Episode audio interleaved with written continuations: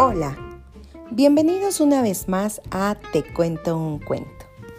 El día de hoy te voy a contar un cuento que se llama Hasta que podamos abrazarnos. Lo escribió Eoin McLowen y Polly Dunbar. Vamos allá.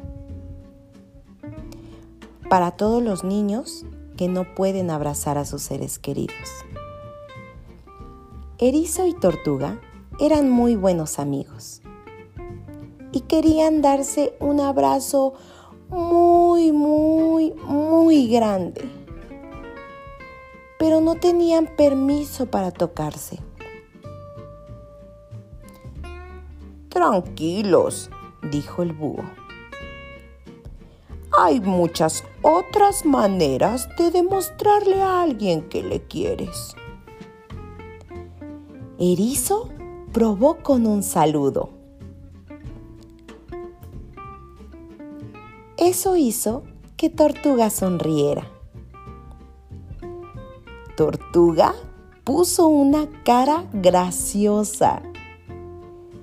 Eso hizo reír a Erizo.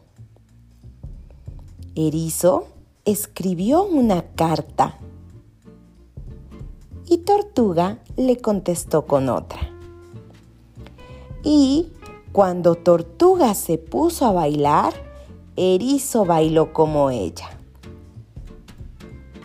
Erizo envió un beso volando por el aire. Tortuga lo vio, lo atrapó y se lo guardó. Y le envió tres besos de vuelta. Tortuga cantó una canción. Erizo tocó para acompañarla. Después, los dos hicieron el mismo dibujo para que todo el mundo supiera que eran amigos. Cuando llovía y cuando brillaba el sol.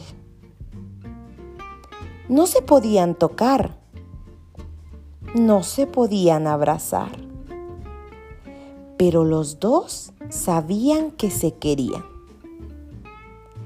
Y colorín colorado, este cuento se ha acabado. ¿Y tú? ¿Extrañas abrazar a tus amigos?